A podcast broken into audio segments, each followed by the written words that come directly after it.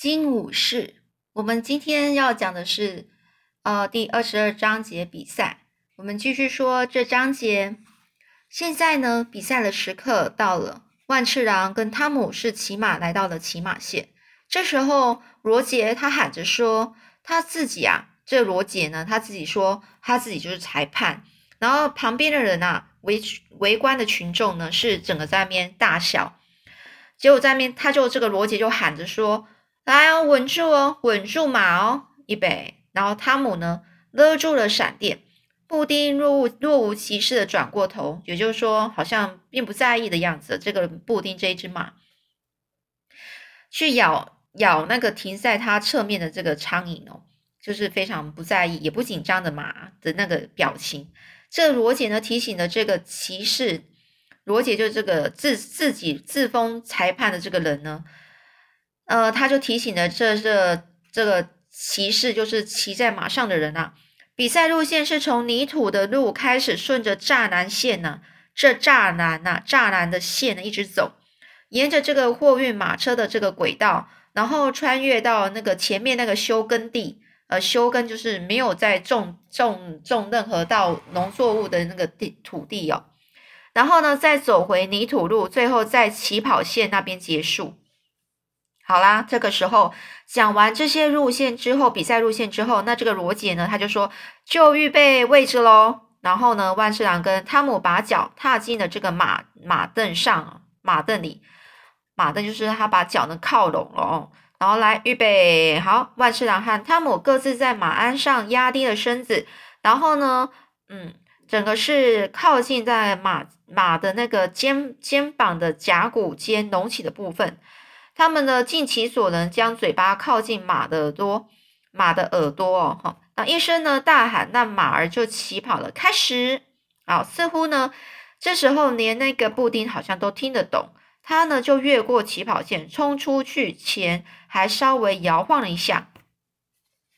万次郎试着只想着约伯和泰瑞的建议，他呢就把头呢是放低，不再东奔东张西望，不看汤姆在哪里。群众的欢呼声呢在他身后逐渐的消散了。很快的，他能够听的只剩下沉重的马蹄声，布丁还有布丁这个这只马它重重的鼻息声。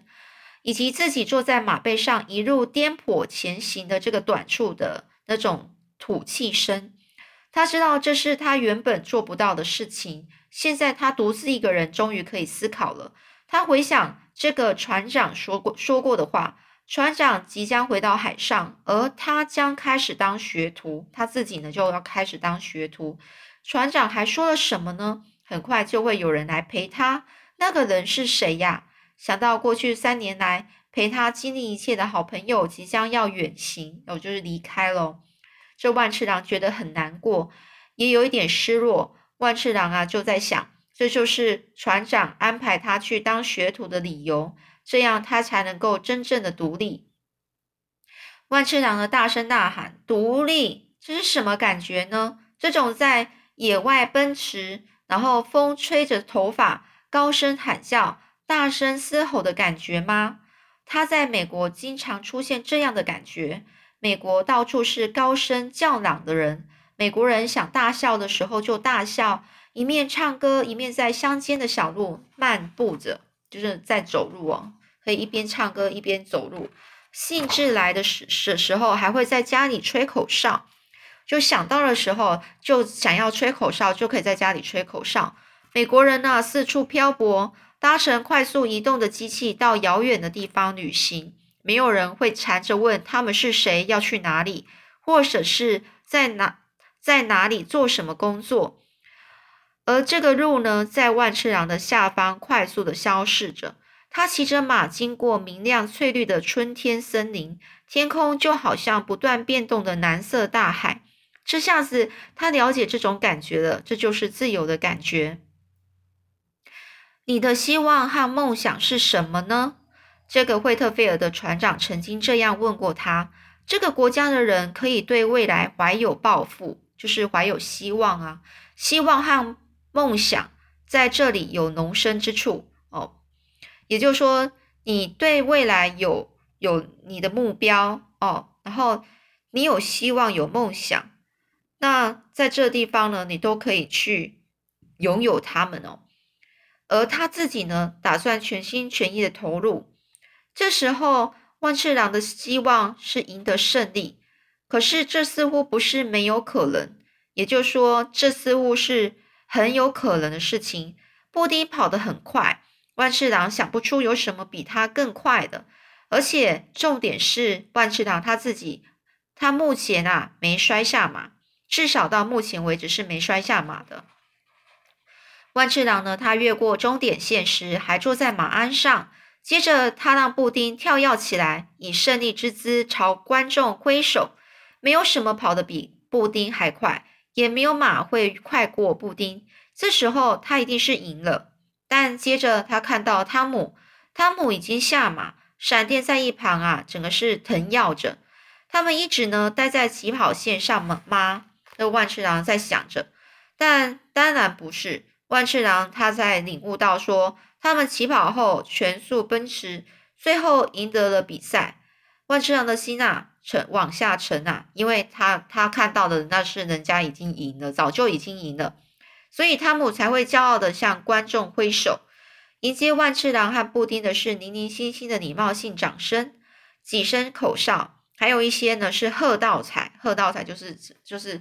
跟他说啊，你输了啦！你这就是跟他就是泄气的话。但呢，泰瑞和耶伯在那里。约伯、泰瑞跟泰瑞跟他约伯就是他他的朋友哦。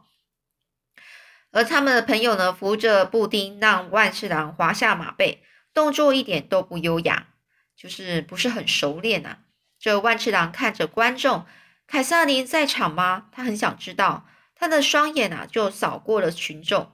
正当他在人群中寻找凯瑟琳的时候，他注意到大家突然都安静下来了。紧接着，大家一致都转过头，万次郎也转过头过去看，只看到一个满脸通红的一个高大男子朝他们大步走来，他的双手紧紧的握拳。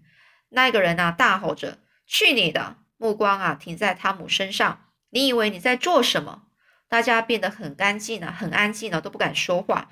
这汤姆呢，低声就回答说：“我、我、我们这只是好玩而已，没什么，真的。”这个男人呢是怒吼着哦，就说：“我说过你可以带闪电出来吗？有吗？”这时候汤姆试着冷静的说话，就好像是跟这个恶犬讲话的声调说：“爸，我我昨晚试着要问你。”这个汤姆的爸爸一拳直接就揍向这个汤姆的脸哦。这群众同时倒抽了一口气，这样子的意思啊，像吸了一口气的感觉。这呢，汤姆的爸爸呢，一手呢牵起闪电的缰绳，一手提着汤姆的衣领，一左一右的把他们呢都拉回家。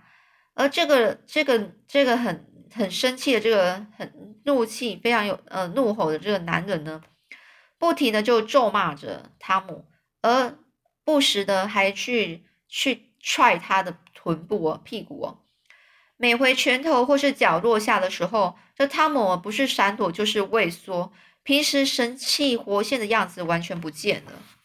这群众散去啊，三五成群的走回家，小声交谈着。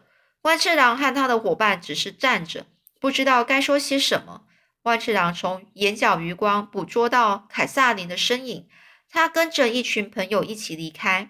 万次郎想跟凯凯撒琳说话，却不知道要说说些什么。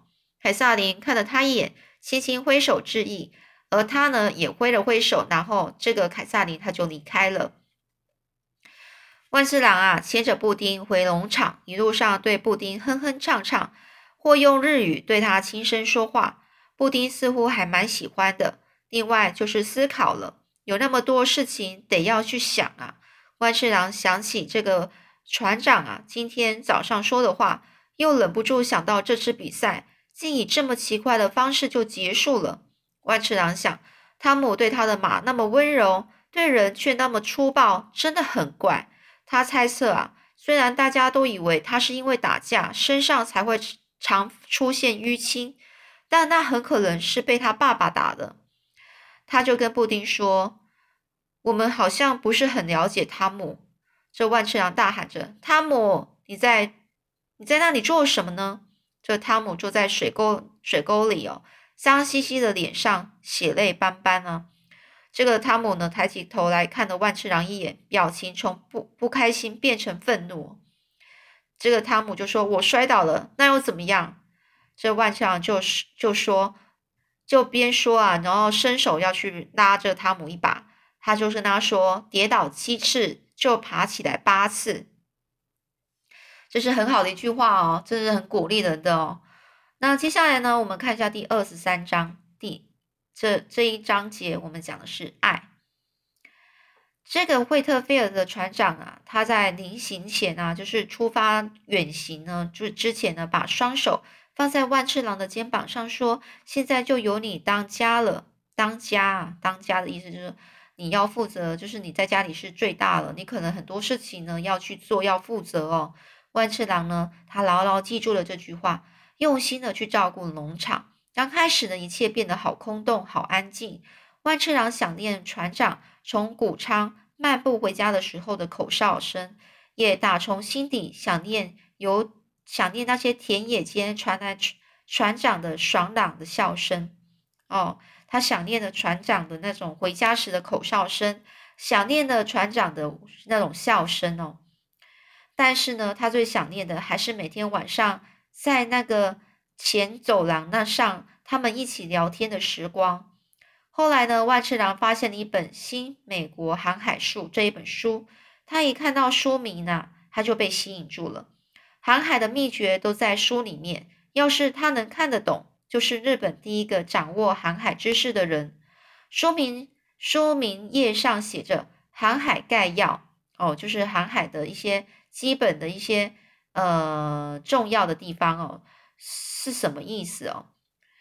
航海的一些重要的意思，所所有必备的表格哦，所有必备的一些事的的内容，借由呃借由月距月月距法判定经纬度啊，也就是月亮的月月月亮的距离的这个方法来判定你的经纬度哦。我们一个地球有经度纬度哦。那完整的记载海上航位的推算法，也就是说，你在海上你要怎么去推算，说你现在是在哪地球的哪一个地方，是用经度纬度去算的。手上拿着书，万次郎觉得自己就像是找到了宝藏，成为全世界最有力量的人。啊，万次郎心中呢激起赚钱买书的欲望，他忙着手边各式各样的工作，像是跑腿啊。还有漆围墙啊，油漆啊，油漆围墙啊，清扫鸡舍啊，还有劈柴呀，以及还把一些木头添进柴火箱。忙碌的工作让他没时间去想孤单这件事情。接着呢，这个惠特菲尔德家的长子威廉亨利诞生了。这万次郎第一次低头亲吻威廉亨利毛茸茸的小脑袋时。他呢，闻到了好甜美、好熟悉的气味，心中隐隐作痛。他想到什么呢？他这一瞬间回，好像是回到了日本的家里面。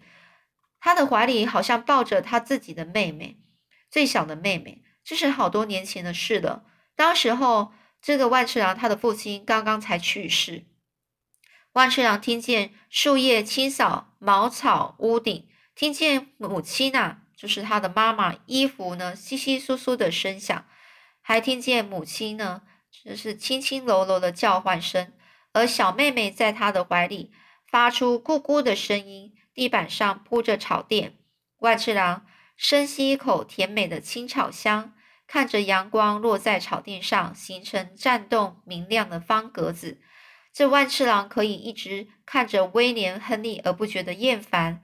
不管万次郎在房间的哪个角落，威廉·亨利的目光总会跟过去。最后呢，落在万次郎的脸上。威廉·亨利有一双美丽的眼睛，是一个湛蓝色，就好像海水颜色的眼睛。万次郎轻声的对威威廉说：“我以前很害怕蓝眼睛，可是怎么可能会有人怕你呢？”哦，威廉啊，他抬头看着万次郎。他的脸啊，像是打磨过的珠宝，闪闪发亮。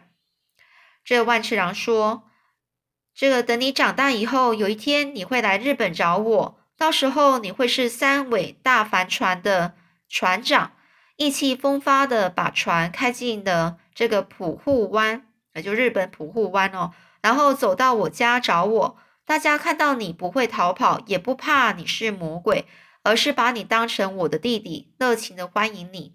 虽然万次郎知道这种事不可能发生，但是一想到那情景，微微的兴奋还是直窜他的背脊哦。也就是说，他还是很兴奋的。万次郎得承认啊，他爱上了这个小婴儿。不过，他爱上的不只是这个小婴儿，还有一位女孩。那还有。故事下面故事要讲的是有关于这女孩的故事，我们下次再继续说喽。